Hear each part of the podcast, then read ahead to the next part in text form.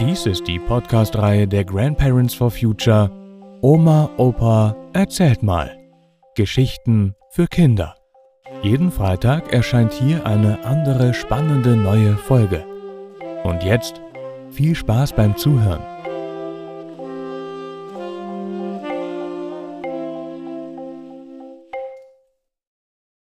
Mein Uropa fischte den Lüttinger Knaben aus dem Rhein.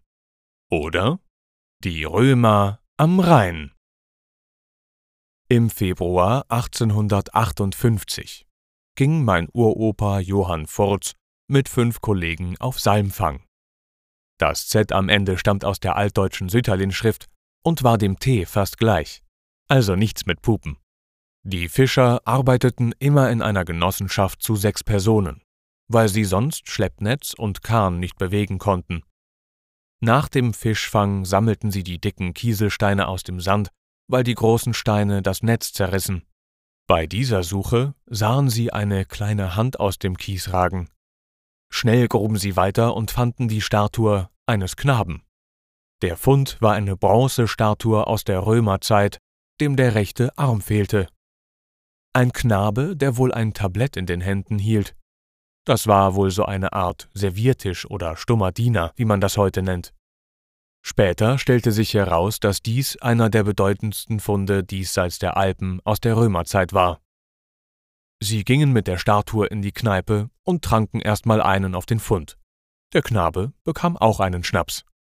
Der Wirt wollte ihnen den Fund für drei Flaschen Geneva, ein Schnaps aus Holland, abluchsen, aber die Fischer waren klug genug und schleppten ihren Fund nach Lüttingen. Aber sie waren auch geschäftstüchtig. Sie stellten ihren Fund zur Besichtigung aus. Jeder, der die Statue sehen wollte, zahlte einen Groschen. Und wer den Lendenschurz heben wollte, den sie der Statue umgebunden hatten, musste das Doppelte zahlen. Also ein wenig Erotik, ein unzüchtiger Blick im 19. Jahrhundert. Naja, das wurde natürlich bekannt, und es kam ein Regierungsrat aus Wesel und stellte fest, dass die Statue am Rheinufer auf staatlichem Grund und Boden gefunden wurde. Den Findern stand nur ein Finderlohn von 4000 Gulden zu. Die Statue, die ab jetzt Lüttinger Knabe genannt wurde, war natürlich viel mehr wert. Die Statue wurde ins Pergamon-Museum nach Berlin gebracht und dort ausgestellt. Kopien gibt es in Xanten und Bislich im Museum und auf dem Kirchplatz in Lüttingen. Der Finderlohn war aber für die damalige Zeit viel Geld. Davon wurden Häuser von den Fischern gebaut oder renoviert. Das Einhaus von Opa und Oma hieß danach in Lüttingen nur die Römers. Die Römers. Das war ab jetzt eine Art Hofbezeichnung oder Namenszusatz. Die Römer waren eine Hochkultur. Sie hatten neben Kunst und Kultur auch Fernstraßen, Handelsstraßen durch Europa und Asien und eine funktionierende Verwaltung in ihrem Weltreich. So hatten sie auch Häuser mit Heizungen, Luftheizungen und Wassertoiletten.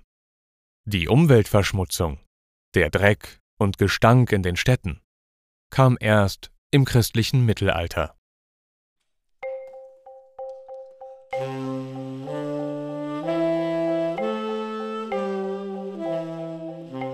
Das war Mein Uropa fischte den Lüttinger Knaben aus dem Rhein.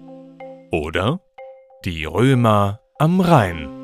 Gelesen von Matthias Wieck. Vielen Dank fürs Zuhören und bis nächsten Freitag.